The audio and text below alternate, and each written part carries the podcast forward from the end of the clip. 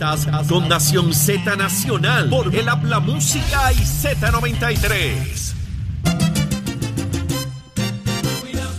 Bueno, vamos arriba, vamos arriba aquí en Nación Z Nacional, mis amigos. Soy Leo Díaz. Ya Pichi está en el estudio. Saludos, Pichi, ¿cómo estás? Saludos, Leo. Todo bien, gracias a Dios. Aquí nuevamente, después que el lunes nos dieras esa, tú sabes, nos permitieras estar aquí por ti. ¿Cómo estuvo eso? Gracias, muy bien, muy bien. De verdad que sí. Agradecido a ti, a William Villafañez, por la participación el pasado lunes. Mira, es que no pude hacer arreglos para llegar más temprano, ¿no? De madrugada, para poder estar en el programa. Y para hacer las cosas accidentadas, prefiero hacer, ¿verdad? Pero Tomar dijeron que estabas en un concierto, ¿eso era cierto? Estaba por allá viendo a, Bon Jovi eh, eh, eh, en Nashville, Tennessee. Ok. y la pasamos espectacular. Ese era el regalo de madre de Zulma. Ella es fanática de Bon Jovi. Como no se pudo casar con Bon Jovi, pues se casó conmigo. Mira, pero dice que la voz está media media. Está, la voz está donde tiene que estar. Estoy, estoy, estoy ready, estoy ready. No, ah, pero la, de Bon Jovi, la de Bon Jovi. No, la de Bon Jovi, la de Bon Jovi. Bueno, hijo, tú sabes que los años pasan y pesan. Ok. No es lo mismo que cuando era un muchacho, ¿verdad? Pero ciertamente fue un gran concierto. Perfecto. Eh, y el público estaba sencillamente delirando es un público a tono con su edad, ¿verdad? Porque los más jóvenes, pues, pues saben quién es, obviamente, y disfrutan su música, pero no al punto de ir a un concierto. Así que la mayor parte de la gente que ve allí, en o alrededor de la edad nuestra, ¿sabes? en o alrededor. Eso es bueno, dale. pero la pasamos muy bien y gracias, Pichi, gracias. Otra, qué bueno, qué bueno. Mira, este, comenzamos aquí con este asunto de, de los arrestos, ¿verdad? Tú conoces al alcalde de Humacao, como lo. Yo lo conozco menos, pero lo conozco, obviamente. El alcalde de Aguabuena, pues mi amigo. Eh, ahí es distinto, ahí es todavía más duro, ¿verdad? Este, al de Aguabuena, pues hicimos una gran amistad cuando ambos corríamos para alcalde. Él corría en Aguabuena y yo corría en San Juan. Él ganó, yo perdí. De hecho, ahora que digo eso, Pichi, él ganó y yo perdí. ¿Quién ganó? Hoy, Ayer era distinta la contestación, pero hoy en la mañana. Hoy es diferente. En el 2016, wow, qué pregunta esa. En el 2016, él ganó y yo perdí. Hoy en la mañana, ¿quién ganó? ¿Qué cosas tiene la vida, verdad? Sí. Es bien compleja, las cosas a las que podemos estar sujetos todos, ¿no? Y hoy estamos aquí, mañana estamos en, en otro lugar. A veces no entendemos las casualidades de la vida y cuando miramos para atrás las vemos claritas. Sí, sí, entonces uno mira hacia atrás y uno dice, caramba. Pero bueno, no me voy a, no me voy a desviar por ahí. Te fuiste filosofando sí, ahí. Sí, sí, sí, es que de momento me dio un, choque la pregunta bien, bien severo. Pero bueno, eh, son dos alcaldes adicionales. En este caso del PNP, ya vimos el alcalde de Guayama Popular, vimos al exalcalde de Aguabuena Popular, ya vemos dónde anda Guillito, ya vimos el de Guainabo y el de Cataño PNP. Esperamos por lo que ocurra con el de Trujillo Alto Popular es como, una, es como el COVID. Eh, tiene un nivel de positividad inmenso, se transmite eh, enormemente. Pichi, yo pensé hace 20 años atrás que después de 20, 25 años, cuando se fue una tercera parte del Senado del Partido Popular preso, donde fueron gente del Ejecutivo bajo los gobiernos PNP presos también, alcaldes PNP y populares. Yo pensé que esta práctica siempre podía colarse a alguien, ¿verdad? Porque pero esto, Pichi, y todavía nos adelantan que quedan más alcaldes y exalcaldes, legisladores o ex legisladores. Pichi, tu impresión esta mañana. Bueno, mira, igual que tú, obviamente, Rey Valga fue compañero legislador, lo conozco, efectivamente, a Aguabuena también. para, para ahí, Pichi. Rey Valgas, cuando entra a la Cámara, entró en una sustitución, ahora que tú lo mencionas. Rey Valga aspiró en un momento dado, no fue favorecido, entonces entra en una sustitución este, por Sami. Porque por un legislador del PNP que había ha sido señalado, ¿verdad? Que había, obviamente sí que había sido señalado, renunció. Entonces, en una. De hecho, no hubo primarias porque nadie. O sea, él fue el único que radicó y él entra entonces como legislador. O sea, que tenemos una persona que llegó a la legislatura sustituyendo a alguien que tuvo problemas y él lo sustituyó. Eventualmente fue alcalde y acaba siendo acusado por la Fiscalía Federal. Y está siendo acusado. Durante eh, obviamente fue apresado, o sea, fue arrestado durante el día de hoy. Hay que ver, la Fiscalía Federal dijo que eh, se va a hacer la conferencia de prensa durante la mañana de hoy, así que tenemos que ver en dónde es que está la corrupción gubernamental que han anunciado durante la mañana. Pero como a ti, o sea, son alcaldes que conozco y obviamente no duele. Duele, me duele personalmente, como a ti te duele, porque son personas como las que hemos compartido. Pero ya el gobernador se expresó, Calmero como secretario se expresó. Este, ambos han pedido la renuncia a sus puestos y a sus posiciones eh, para que nuevamente para que ellos sigan el curso de, la- de las cosas que tienen que hacer, mientras el partido entonces va haciendo lo que tiene que hacer, que es sustituir a los alcaldes. Son 30 días que establece la ley, así que ya en, en- en un mes tiene que haber una elección especial, tanto en Aguabuena como en, en, en Humacao. Sí, Yo re- son 30 días a partir de la renuncia. de- de- exacto. O sea, que hay que ver entonces cuando ellos ¿verdad? Eh, ejecutan ¿verdad? o presentan su renuncia a sus posiciones para entonces que empiecen a, a de- de contar los días. Eh, exactamente. En el caso de Aguabuena, él aspiró en el 2012, no tuvo, no logró, ¿verdad? La elección.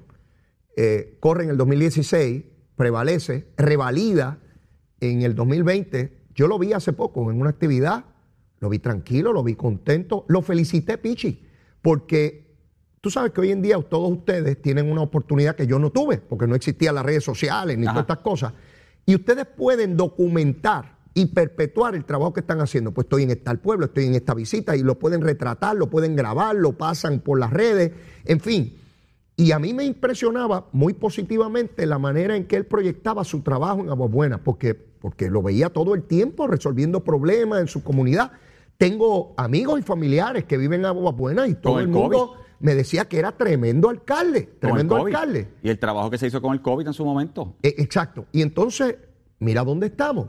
Decía la alcaldesa de, de Loíza hace un rato atrás con los compañeros de Nación Z que el pueblo también tiene que aprender a escoger. Y yo la escuchaba y yo decía, bueno, claro, el pueblo tiene que hacer un ejercicio, cada uno de nosotros, en buscar los mejores talentos y votar por los mejores. Pero, Pichi, ¿cómo rayo uno identifica si hay alguien que, que robó o que va a robar? ¿Cómo uno sabe eso? Es que obviamente los partidos, todos los partidos tienen obviamente el cortapisa, tú has sido candidato, yo he sido candidato, se entregan toda la documentación, se hacen la evaluación de los candidatos, pero más allá de eso, obviamente no hay forma de, saber qué, qué está pensando una persona, eso es una realidad. O sea, cógete el caso de, de, de Rey en Humacao. En Humacao, desde diciembre se dijo en algún momento que tenía que ver, si recordarás, con, con asfalto, eh, con la compañía de asfal- de En, en asfalto. el caso de él, se relacionaba con lo del asfalto, no era con basura. En algún momento, si recuerdas en diciembre, se dijo que se estaba hablando de esa compañía, se dijo que había unos contratos para esa compañía que se habían otorgado, que de hecho él anunció que se habían cancelado.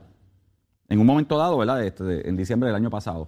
En Aguabuenas todavía no, obviamente hasta que no se lea el indictment no sabemos exactamente de qué se le acusa, pero es como tú dices, o sea, los partidos tienen los cortapisas, los partidos hacen la evaluación de candidatos, le toca al pueblo obviamente escoger, pero dentro de esto, pues no hay forma de, de- de saber. O Pichi, hace 30, 40, 50 años atrás, pues uno iba y radicaba una candidatura y corría ya.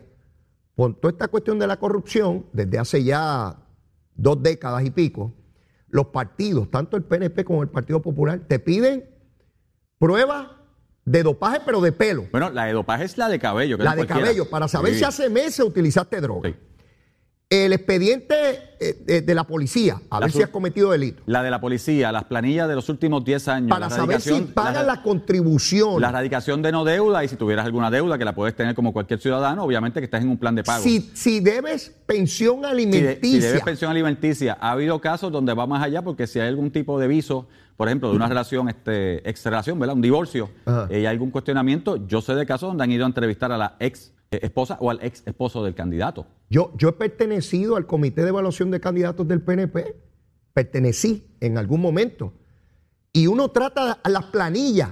Un Ah, CPA que evalúa se- que las planillas decir, tengan se- sentido. Se hace una in- investigación forense de las planillas con CPA, que Eh, se sientan y las evalúan completa el tracto para ver que esté todo Y correcto. si hay dudas, porque se yo, ha descalificado gente por las planillas. yo llegué a llamar candidatos para decirle, necesitamos reunirnos contigo porque hay una incongruencia aquí. Y tenía que venirle a explicar.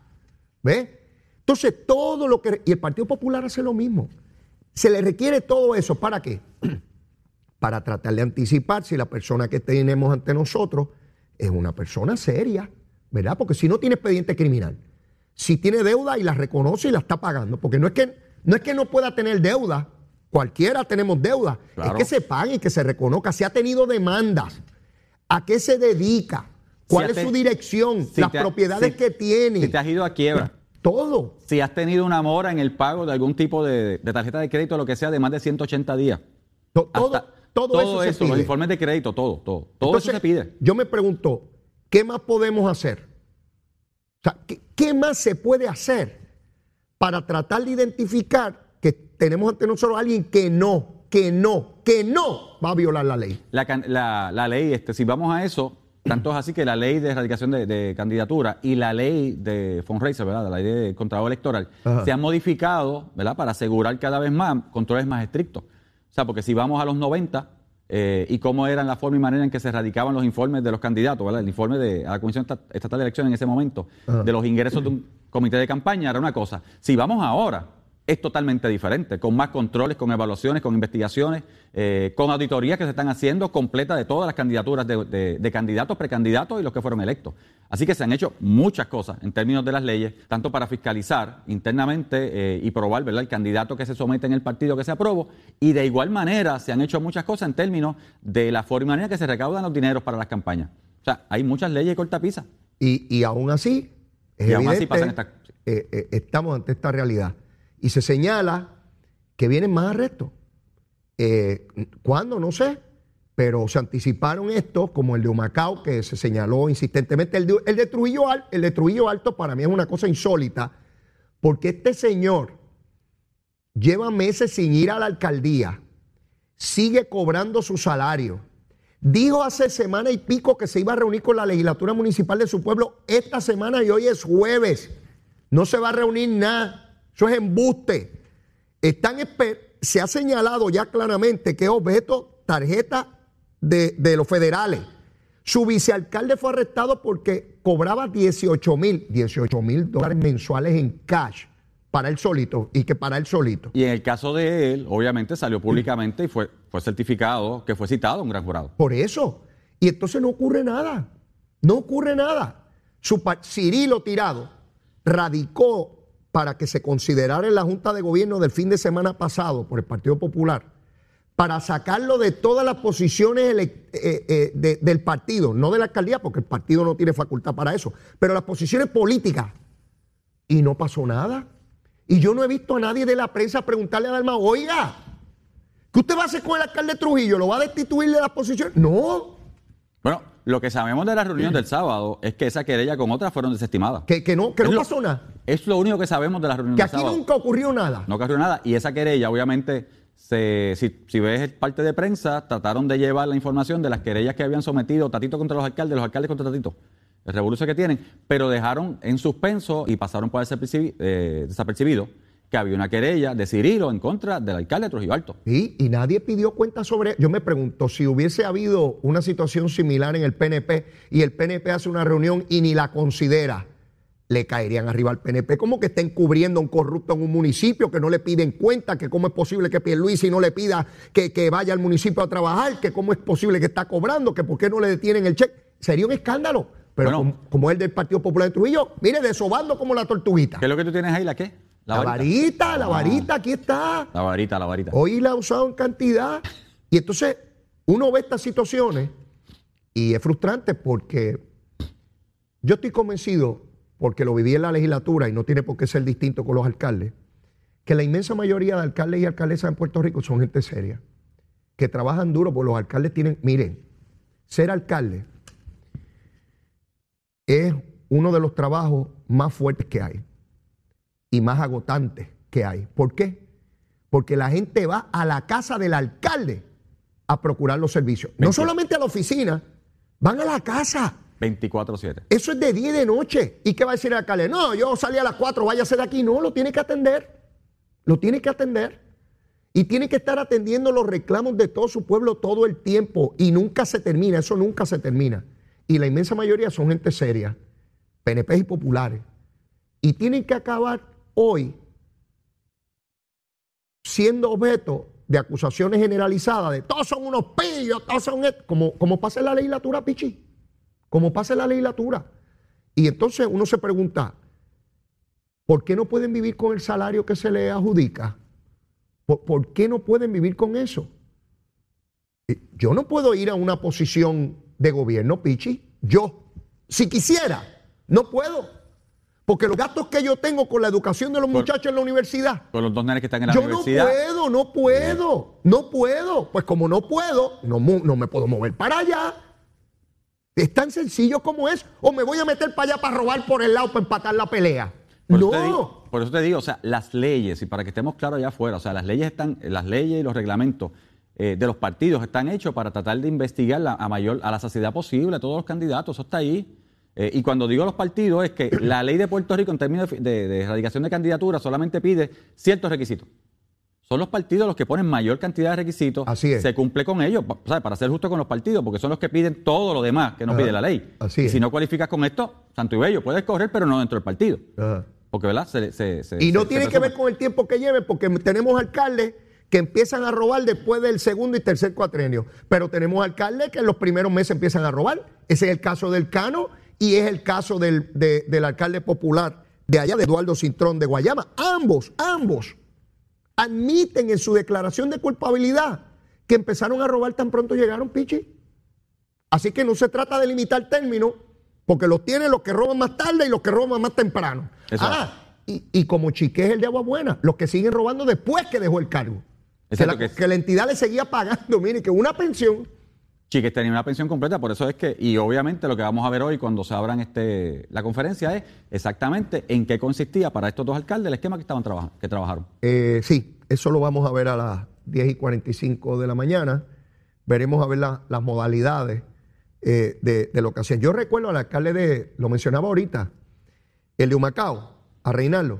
Ajá. Tú sabes que él es celador de línea, él trabajaba en la Autoridad de Energía Eléctrica. No, él levantó la luz en Humacao, en la gran mayoría de los sectores de Humacao, Naguabo, eh, todo el sector completo. Así de fue María. que se ganó el favor del pueblo, haciendo ese trabajo. Y el, el alcalde creo que es de, de Laja, también es celador de línea, y por el trabajo que hizo, el Laja se ganó el favor del pueblo, ¿verdad? Porque un hombre trabajando ahí, la gente pues lo favoreció. Bueno, Pero si no- vas, a, si no- vas este, a Edu Alonil, que también trabajó, con la. Brigada de Energía Eléctrica, también ayudó a levantar sectores del y campo el de alcalde de Utuado, si no recuerdo mal, O tam- también, también trabajó en energía eléctrica y, se- y ayudaron mucho en la emergencia de Post María. Exactamente. Y recuerdo que Reinaldo Valga, en las lluvias y en la caída de luz de agosto y septiembre del año pasado, los apagones aquellos, Estaba también lo vi montado como un lagartijo en los postes este, eh, resolviendo. Y cuando uno ve eso, uno dice, caramba, ese alcalde, mira qué fajón, qué trabajador, pues mira, está acusado. Ya ahorita sabremos. yo lo escuché en una entrevista radial este, que decía, bueno, si el humano puede resolver, pues yo voy a resolver. Ah. Aquí ten- tengo aquí el cajón, eh, ¿cómo es la, la cosa hasta que levanta y voy a resolver? Mira, mi hermano, me acabas de acordar esa entrevista, sí. ¿Te acuerdas? Luma no está haciendo el trabajo y yo sí. Yo, y dijo, yo no lo voy a criticar, pero yo voy a hacer el trabajo. Entonces Es- se buscó un cajón de estos que levanta, un camión de estos que tiene este... Exacto. Luma no estaba haciendo el trabajo y él sí. A Y las sí. 10 y 45 vamos a ver qué, qué trabajo era el que él hacía que Luma no hacía. Pa- para que ustedes vean, no todo lo que brilla es oro. No todo lo que brilla es oro. Y nos podemos engañar fácilmente. Quiero ir a la elección de Guayama de- Gua- de- del sábado, donde están Armito, Brian y ahí, eh, no tengo aquí, olvidé anotarlo, hay una mujer también. Hay- hay una- exacto, hay una dama. Sí. Eh, yo no sabía, Pichi, que O'Brien, eh, la, la persona que compite junto a Nalmito para esta posición, junto a la, a- a la mujer que también corre, yo no sabía que era comisionado o es comisionado electoral del Partido Popular en Guayama por muchos años. O sea, que es una persona que tiene pleno dominio del aparato electoral y que yo estoy convencido, porque así funcionan los partidos, que ese aparato electoral le responde a él. Pero no solo eso. Ayer me entero, acuérdate que yo, yo, yo investigo y cuando investigo es que soy averiguo y cuando averiguo es que soy un averiguado. pues como averigüé, también dirige la Oficina de Asuntos al Ciudadano del municipio. Quiere decir que todo el que pasa por allí a buscar la atención del municipio, la primera cara que se encuentra es la de él resolviéndole. ¿Tú sabes cuántas miles de personas ese ser humano tiene que haberle resuelto cosas en, Guayama? Y ahora va para allá a decirle, bendito, dame ese votito que yo estoy corriendo para alcaldecito.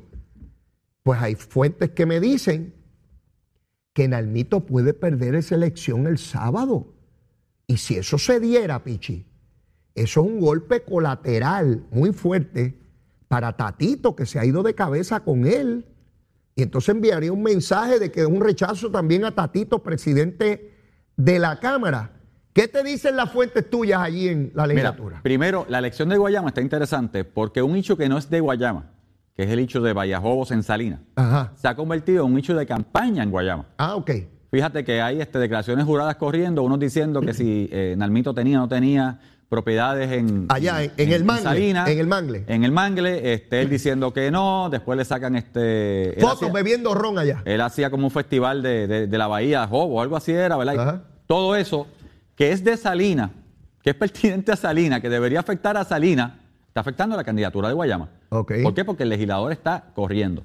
Y sí, la información que yo tenía es que necesariamente, cuando muchos pensaban que Nalmito estaba este, casi sentado como alcalde, Una línea. que era una línea, que no. Y tú y yo sabemos que en este tipo de elección, este, que no son elecciones generales, que son elecciones de medio tiempo, independientemente de lo que haya sido. Pero que son elecciones de medio tiempo va a depender de la movilización, Así de las personas que salgan a votar, de las personas que lleguen allí. Entonces tú tienes una persona que sí ha sido comisionado electoral, creo que de siempre. O sea, no es de este cuatrenio, muchos cuatrenios siendo comisionado electoral, siempre ha estado en el aparato electoral de Guayama, desde que estaba el exalcalde popular, este, antes que de Glorimari, Jaime. Eh, así que esa persona conoce el aparato electoral, conoce lo que es movilización en Guayama, conoce las unidades de Guayama, conoce cómo llevar a la gente a votar. Y eso también, o sea, yo no sabía que, que- de hecho, yo no sabía lo que tú me acabas de decir, que trabajaba en el municipio. Pero si trabaja en el Eh, municipio. pero no es que trabaje en el municipio, porque yo puedo En- trabajar en, el municipio eh, en, en- en la oficina en el- 42. Pero en esa oficina, la oficina de ayuda al ciudadano, Oh. que es donde las personas, como tú bien dices, o sea, si un alcalde tiene que ayudar 24-7 a su gente, es a través de la oficina de ayuda al ciudadano. Lo primero que dice el alcalde, llámate a O'Brien. llama- llámate a O'Brien. Llámate a fulano. O'Brien se encarga. Voy a llamar a O'Brien, que él te va a resolver. Mira esto, aquello, lo otro. Entonces es la persona que ha dado servicio directo, como le toca, como le corresponde, a través del municipio. Y de repente es el candidato a- a- en primaria a sustituir a un alcalde. Lo escuché hablando aquí en, en Nación Z con los compañeros Jorge Suárez y Eddie López y me pareció muy articulado, muy suelto, eh, muy, muy, muy entendido en el lenguaje político. Eh, eh, Bueno, si es com- mira, O sea- como, como, como comisionado electoral, claro que conoce el lenguaje político. Y sí, claro pero, que pero, pero tú sabes que hay personas que aunque lo conozcan no tienen la Sí, destreza de comunicación. Él la tiene. A eso es lo que me refiero. Y lo vi muy suelto, muy, muy confiado. Este, era, es la primera vez que lo escuchaba, no, no lo había escuchado antes. Fue un tremendo trabajo que hizo Jorge Suárez y Eddie López, porque es importante que se conozcan los candidatos. Eh, a, la, a la- a la mujer que está corriendo, a esa no la he escuchado todavía. Eh, vi que hizo expresiones públicas eh, y los periódicos eso, pero a ella, a ella no la no he tenido el beneficio de, escucharla aún. Eh, no, no sé cuánto apoyo tenga, me da la impresión que, que no es mucho. Ha habido un- una controversia sobre su domicilio. es- sí, para- en un momento dado que para- se le, se le aceptó si era la de candidatura Calle, sin vivir, sí. O, o- o si era de Guayama, ese tipo de controversias que son muy usuales en, la- en la- en la- en las campañas políticas. Pero otra vez, Pichi, Y esta campaña otra vez de movilización, esto no es de chichichichá, Sí. chijá. Esto es movilizar gente. sí, sí, sin Esto duda. es movilizar gente. Esto no es de visitar casa a casa como una campaña típica. No, no. Esto es la visita al líder que me va a mover tanto. La El- visita el al líder que me va a mover es- tanto. El trabajo es sencillo. Usted mira el mapa del municipio y las unidades electorales. Busca peso electoral. Identifica peso electoral. ¿Cuáles son las unidades, no de elecciones, de primaria que más electores mueven? Ahí usted identifica a los líderes suyos que van a movilizar a doña Juana, a don Pedro, a don Gabriel, a doña Filomena, que no tienen transportación, los vamos a llevar. Esta es la lista de los que votan. Fulano se va a hacer cargo aquí. Esta es la guagua que vas a tener. Vas a llamar a esta gente antes de las 10 de la mañana. Ese es el trabajo que se hace, ¿o no, Pichi? Ese es el trabajo. Y de hecho, mencionaste algo que es bueno que lo comentemos. Que la, la unidad de peso electoral no necesariamente es la de más gente. Exacto. Es donde más salen a votar en una primaria. Exactamente. O sea, Tú puedes y- tener una unidad bien grande de muchos electores, pero a la hora de la primaria van poquitos. Y te voy a hacer un ejemplo del PNP en un distrito senatorial. Por ejemplo, si uno mira, para que tengan, ¿verdad? Para, para que tengan constancia de qué de qué estamos hablando. En el PNP, en el distrito senatorial de Carolina, en primaria, excepto Carolina y Trujillo Alto, que son los, de, ¿verdad? los pueblos más grandes, todos los demás pueblos votan más en primaria que en la elección general. Así que en una primaria se consideran todos los demás pueblos, ¿verdad? Todo lo que es de Loíza por ahí para abajo hasta que llegas a Vieques Culebra, porque salen más a votar en primaria que lo que es la ciudad de Carolina, lo que es la ciudad de Trujillo Alto. Sin embargo, en las elecciones, el peso de votación está en esas dos ciudades, que es el, El- eso lo debe saber Nalmito también, ¿verdad? Nalmito lleva que- años en eso. Por eso te digo, Nalmito tiene que saber dónde está el peso electoral. Lo que pasa es que cuando tú estás corriendo con una persona que conoce el aparato electoral, que conoce a la gente, que lo ha trabajado en su municipio. Vamos, te voy a dar un ejemplo en La Palma. Migdalia, senadora Bayamón. Oh, muchacho, ¿De dónde viene Migdalia? del área electoral. Del área electoral, porque era la coordinadora, comisionada electoral de Bayamón, coordinadora del área electoral, que conoce a la gente y de repente... En primaria, ni en primaria ni en elecciones, porque ese distrito tiene Pero un peso viene de la base electoral del partido en su, en su distrito senatorial. Eh, Y el lo corazón de la estructura electoral, Migdalia Padilla lo sabe, hasta durmiendo, soñando, sueña con ese, eh, lo conoce perfectamente bien. Eso Son años. Y, y ese, y ese equipo le responde directamente a ella eh, por año. Es Le que la primaria de Guayama, este, bueno, va a estar interesante. o sea, Seguro. va a estar de mirarla. a los amigos televidentes de Radio Escucha le estamos dando ideas de cómo funciona detrás de la fachada que usted ve de los partidos. ¿Cómo funciona eso? Por eso esto no es tan sencillo como, aquí estoy yo, yo soy candidato, voten por yo. No, eso no es así a lo loco. Hay que hacer un trabajo político y electoral que es científico, no es a lo loco. El que lo hace a lo loco pierde, ¿verdad? Así que, Pichi, seguimos con Ya. otro tema después de la pausa. Sin pelos en la lengua. Es esa otra cultura, la cultura de la violencia, donde ver asesinar a alguien es algo muy sencillo. Leo Díaz en Nación Z Nacional por Z93. Bueno, Pichi, saludos. Ya estamos aquí de regreso en nuestra última media hora quemando el cañaveral. Mira, Pichi, son las nueve y media. Recomendaciones de almuerzo, vamos. ¿Qué es lo que hay hoy? ¿Qué es? ¿Qué? ¿El momento de? ¿El almuerzo? Ah. ¿Qué tú recomiendas? Mira, no, vianda con bacalao. Ah, nos vamos suavecito ahí, un bacalaíto. Vianda con bacalao es lo que hay hoy. Ah, muy eso. bien. Y- Tranquilito. Y una raíz. Bacalaíto guisado y una bendita Ah, guisado, así que a mí me gusta. Guisadito, guisadito, guisadito. Este, con una viandita ahí, este, una yautita, una. Unos guineitos. Fíjate, ahora que me hablas de eso, yo le echaría unos cantitos de pana. Unas panitas, unas panitas, sí. Hace tiempo que no me como unas panitas. Y una Este, calabacita por el lado, ¿no? ah, mira, vamos a dejarlo ahí. Déjalo Que ahí, seguimos echándole empezamos- cosas a ese plato y después no cabe ni ahí ni en el estómago. Así que va- va- vamos a dejarlo ahí. Mira, Pichi, tu compañero de cámara, Luis Raúl Dime. Torres, se desafilia ayer de- del Partido Popular. Eso lleva a que la delegación del Partido Popular no tenga los 26 votos que son necesarios para aprobar medidas. Sin embargo, el presidente de la Cámara lo mantiene con las comisiones, con lo cual quiere decir que hay una negociación ahí política, ¿verdad? De beneficio mutuo. Eh, de otra parte, pues al secretario de- del Partido Popular, a Ramón Luis Cruz, eh, no tiene comisiones, se le baja el presupuesto. Así es que dentro de la Cámara de Representantes en el Partido Popular, cuenta más y tiene más valor un legislador que se desafilia del partido que el secretario del Partido Popular Democrático. Obviamente por la guerra de poder que hay, que hay allá adentro. ¿Cómo tú auguras sea la situación ahora en términos de aprobación de medidas? Bueno, primero estableciendo que dicen que Luis Raúl es el primero de dos o tres. ¿Cómo que de- Dicen que, que- que podría haber otro liderato del Partido Popular. Eh, Bueno, Tati- Tatito dijo ayer, como él hay otros, pero yo no, yo no pensaba que eran legisladores. No legisladores, pero sí alcaldes. Ah, no me Dicen que hay alcaldes analizando la posibilidad de desafiliarse al Partido Popular. Recuerda que el alcalde de Caguas dijo que no sabía por qué insignia iba a correr. Eh, es en verdad. las próximas elecciones. Wilito dijo Eh, eso. Wiliti- Wilito dijo eso. Así que sí hay un descontento dentro del Partido Popular, sí tienen problemas existenciales y crisis o sea, de, de existencia ahora mismo porque realmente no, no, no saben hacia dónde van, no saben qué es lo que quieren. Eh, y lo que hace Luis Raúl ayer, yo te escuché ahorita cuando venía en radio, pues sí, Luis Raúl sabe primero, vamos a establecer qué está pasando. La re- reorganización, ¿verdad? La, la reestructuración electoral de los precintos en Puerto Rico. La, senador- la redistribución. Perdón, redistribución electoral de distritos representativos y senatoriales en Puerto Rico pone en precario el precinto 2 de San Juan. Eh, por la falta de población, todo el mundo sabe que el precinto 1 eh, tomó unidades que normalmente eran del precinto 2, el precinto 2 perdió esas unidades, toma unidades del precinto 3 y así se van moviendo. Y las unidades que pierde el precinto 2 son unidades que normalmente serían populares, Ajá. pero que el precinto 1, que es un precinto sumamente PNP, las puede absorber. Cuando digo que las puede absorber es que independientemente de que esas unidades sean populares, el precinto 1 sigue siendo PNP. No cambia el balance. No cambia el balance, pero sí le cambia el balance al precinto 2. Sí. Y Luis Raúl lo sabe. Y Luis Raúl sí peleó para que eso no se diera, eh, pero desgraciadamente la población está ahí, no se puede hacer otra cosa. Ahora, fuera de eso, ayer yo me preguntaba lo que tú estableciste. O sea, yo miraba lo que estaba pasando y decía, espérate, la mayoría del Partido Popular en la Cámara hasta ayer era de 26. 26 para 26, ¿verdad? Ajá. Porque la mayoría es 26 votos, señores. Eso es lo que aprueba o deniega, eh, ¿verdad? 26 aprueba, 25 deniega este proyecto.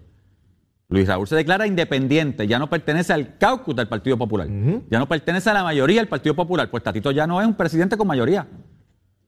Mira, no es un presidente con mayoría, es el equivalente a Dalmau, que es un presidente sin mayoría. Pero peor aún, porque Dalmau está. ¿Tú sabes con quién está negociando Dalmau? Tú sabes que está negociando con Victoria, con Vargas Vidot, aquí y allá. Ahora, proyectos importantes, ¿los tiene que negociar con quién? Con Luis Raúl. Si el PNP se le tranca a la banda porque no vamos a votar por ese proyecto, si los demás partidos minoritarios no van a votar por ese proyecto, ¿con quién tiene que negociar? Con un independiente. Hay que darle, a, a Luis Raúl lo que pida.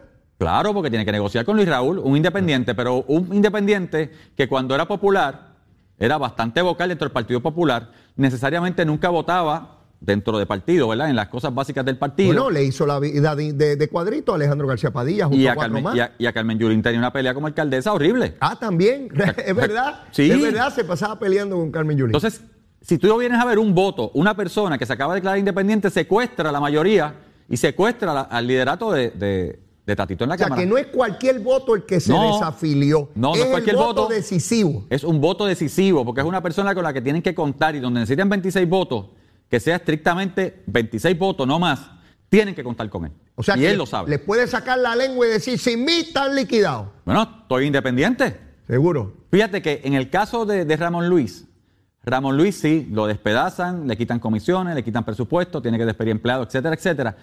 Pero no deja de ser el secretario del Partido Popular. Y tiene que velar por la institución. Y tiene que velar por la institución, tiene que velar, obviamente, por un normamiento. Mira cómo su presidente ayer no esperó, no dijo, mira, voy a nombrar un comité de diálogo para que abren con el buen compañero popular, y porque lo pudo haber hecho, ¿verdad? Dijo, de inmediato está afuera. O sea, ¿qué tú quieres en un partido? mira, por poco lo hace retroactivo. Claro, pero ¿qué tú quieres en un partido? Excluir.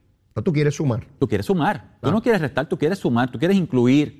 Y puedo haber dicho, y más a un líder del Partido Popular, un representante de años. Vamos a hablar, el compañero yo lo aprecio Mira, lo vamos a hablar, voy, a, voy a ver sus este diferencias, voy a ver sus diferencias, nombraré el comité que se encarga de dirimir controversias dentro del seno del partido, la Casa Grande, fíjate que ayer... Sí, lo, voy a invitar al mangle a darnos claro, un trago con Mira, el sábado eliminamos todas las querellas por el bien del partido. ¿Seguro? No, no había pasado, eso fue ipso facto, no había pasado cinco minutos, cinco segundos. O sea, el terremoto no había terminado, el temblorcito y ya lo estaba sacando el partido. Inmediato.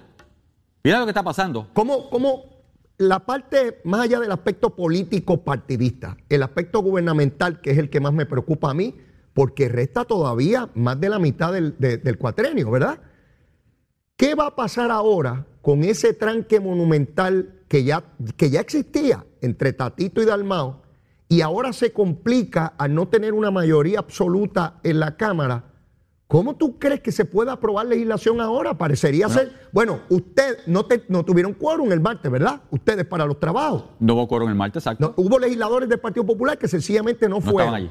Y no hubo sesión jueves ni viernes hasta la semana entrante. O sea que ya aquí, Pichi, probablemente ustedes empiecen un ciclo de sesión cada dos o tres semanas. Pero ponle, ponle esto, o sea, de repente vamos a pensar que los presidentes de cada cuerpo negociaron con el gobernador un proyecto que es importante para Puerto Rico. ¿verdad? Dentro de las negociaciones que se dan y de repente, o vamos a pensar que no, porque en ese votaríamos nosotros, pero vamos a pensar en un proyecto que sea importante porque es eh, plataforma de partido del Partido Popular. Y se aprueba en el Senado cuando llega a la Cámara. De repente el independiente dice, no, conmigo no cuenta. Conmigo no cuenta, aunque sea de ellos, aunque sea de su plataforma y aunque ellos lo quieran mover, no cuenta. los proyectos de Tatito se van a aprobar porque Luis Raúl nunca va a poner en entredicho al presidente que ah. lo mantiene con presupuesto y comisión. Por eso vamos a la otra parte, o sea, presupuesto, comisión, ya dijo que no le va a quitar la comisión, lo mantiene obviamente. Y Tatito va a utilizar como, como eh, cañón contra Dalmao a Luis Raúl. Cada vez que Tatito quiera darle un gasnatón a Dalmao, va a mandar a Luis Raúl. Luis Raúl habla. Para que se lo dé. ¿Y qué pueden hacer con Luis Raúl si ya no pertenece al Partido Popular? No lo puede regañar, no puede Es independiente, él se desafilió y ustedes me enviaron la carta. Es como si un PNP le dijera algo a, a Dalmao. Pues, la oposición política, no hay nada que hacer, no hay nada que hacer. Así que esto complica el panorama, sin duda a nivel de gobierno, a nivel de posibilidad de legislación. Y ya, cuando, y ya cuando hablamos del liderato de Tatito en la Cámara, no tiene mayoría absoluta. Eh, exacto. Esa, la Cámara, esta Cámara históricamente, tanto esta Cámara como el Senado históricamente, son dos cuerpos que no tienen mayoría absoluta de ningún partido. Eh, exacto, eso, no, eso no lo habíamos tenido. Eso te iba a preguntar, yo no recuerdo eso. No, no, no, no. Este, eh, Tal vez cuando Muñoz fue gobernador. el... el... pacto Viera Colbert y toda la cosa, pero esta de no tener mayoría absoluta eh, eh, son fenómenos particularmente de este cuatrenio. Cuando viera Colbert en la Cámara, el Senado era popular. Eh, sí, seguro que sí. los dos cuerpos. Sí, lo sé, lo sé. Eso y, complica cuando el fue gobernador su primera vez, el Senado era popular. la Cámara dependía de los tres representantes del tripartismo, ¿te acuerdas? Ajá. Que eran los que le daban los tres votos, que le daban la mayoría al Partido Popular. Estamos ante una situación Histórica. I- Exactamente. Esto, esto realmente, y se complica, porque fíjate cómo al, al declararse independiente Luis Raúl, pues complica más el panorama que se dio por el resultado electoral. Pero quiero pasar, ayer Tatito hizo una conferencia de prensa, él está en un esfuerzo, y yo lo entiendo, ¿verdad? Él está en un esfuerzo por no solamente declararse líder político, quiere hacer propuestas que lo hagan eh, que en algún momento alguien se zafe y diga, este debe ser el candidato a la gobernación. Y entonces hizo una serie eh, de, de- de- de propuestas. Que la foránea, que se negocie la contribución de la foránea una por una. Cada una va a pagar distinto, que no sea una misma cantidad para todas. Esa es una de sus propuestas. La otra es que hayan beneficios para el inversionista local, para el de aquí, que ha sido una de las críticas, la ley 22 o ley 60. Eh, y la otra, atender lo que ha sido el reclamo de los comerciantes en cuanto al impuesto al inventario. Obviamente tocó tres puntos neurálgicos que políticamente son atractivos, llaman la atención. Y lo hace justo antes de que el secretario de Hacienda y el gobernador divulguen lo que son sus propuestas en torno a estos temas. Fíjate que estamos, el secretario de Hacienda esta semana dijo, mire, venimos con una reforma contributiva, vamos a bajar las tasas y ya pronto daremos detalles. El gobernador nombró un comité que está tramitando la cuestión esta de- del impuesto a la foránea, cu- cuál va a ser, cómo se va a tramitar. Y el reclamo, a mi juicio justo, de inversionistas de Puerto Rico que dicen, pero ven acá, se benefician solamente los que vienen de allá y los que estamos aquí. Y ahí hay un reclamo justo que hay que ver cómo se atiende. Fíjate cómo él agarra a los tres. Eh, no ha tenido la proyección que debería tener porque están todos estos escándalos y todos estos líos, ¿verdad? Y, y Para- Luis Raúl se lo mató. y Luis Raúl decidió que el día que él iba a hacer eso, pues formar el, el, el. Este, ¿cómo, cómo tú miras esto? Porque cuando vengan las propuestas de gobernador, va a venir la guerra, donde Tatito va a decir, no, no, no, no, son las mías. Entonces el gobernador allá con las de él. Fíjate cómo se va complicando el panorama. Las, las tres vertientes son sumamente importantes para la economía de Puerto Rico, las tres. Si hay un tranque, no se logra nada. ¿Cómo tú crees que se puede articular estos elementos a la luz de la nueva realidad parlamentaria en la Cámara y lo que eventualmente serán las propuestas del gobernador? Mira, primero que efectivamente él hace una conferencia de prensa, prensa en un stage, una, de hecho es una presentación completa, Ajá. en un stage que parece de candidato a gobernador. Claro, Ah, está utilizando obviamente el poder que le da la Cámara y la presidencia. seguro. Eh, las tres áreas donde él se enfoca son áreas donde increíblemente, independientemente, lo que pensemos podríamos tener consenso. Oh, sí. Mira, Sí, seguro. no son áreas donde no podemos tener consenso. Cógete el caso mío.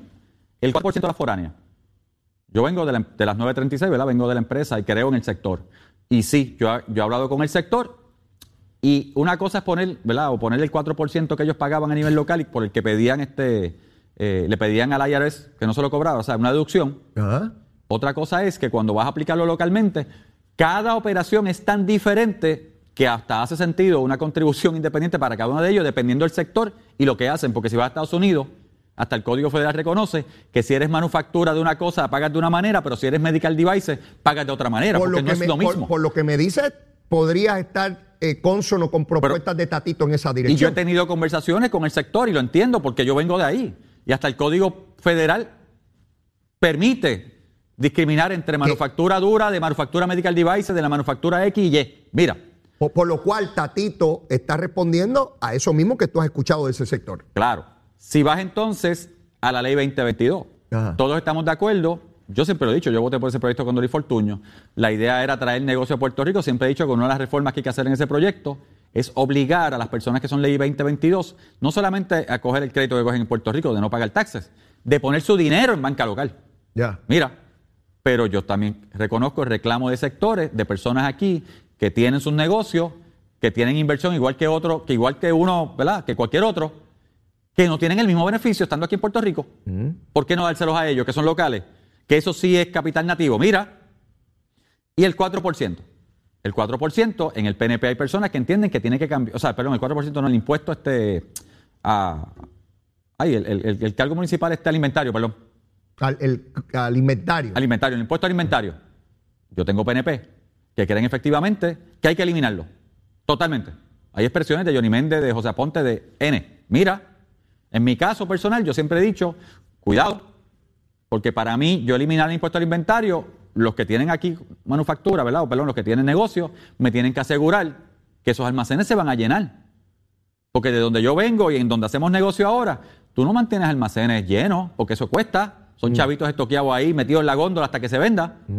Y obviamente en el tipo de negocio que se hace ahora, tú quieres mover inventario rápido y muchas de esas personas no van a mantener inventario. Yo siempre he dicho, yo no tengo problema con eliminarlo. Ese- ¿Esa postura tuya la comparten otros legisladores o, o- o es tuya nada? No, tengo dos o tres personas que lo ven igual que yo. Cuando O se lo sea, explico, me que, dicen, que podría haber dentro del propio Partido Nuevo Progresista distintas visiones con relación a ese impuesto. Claro, porque si tenemos que hacer justicia por un lado, tenemos que asegurar el recaudo de los municipios, pero si yo lo voy a eliminar, ¿me aseguran estos mayoristas que van a tener inventario correcto?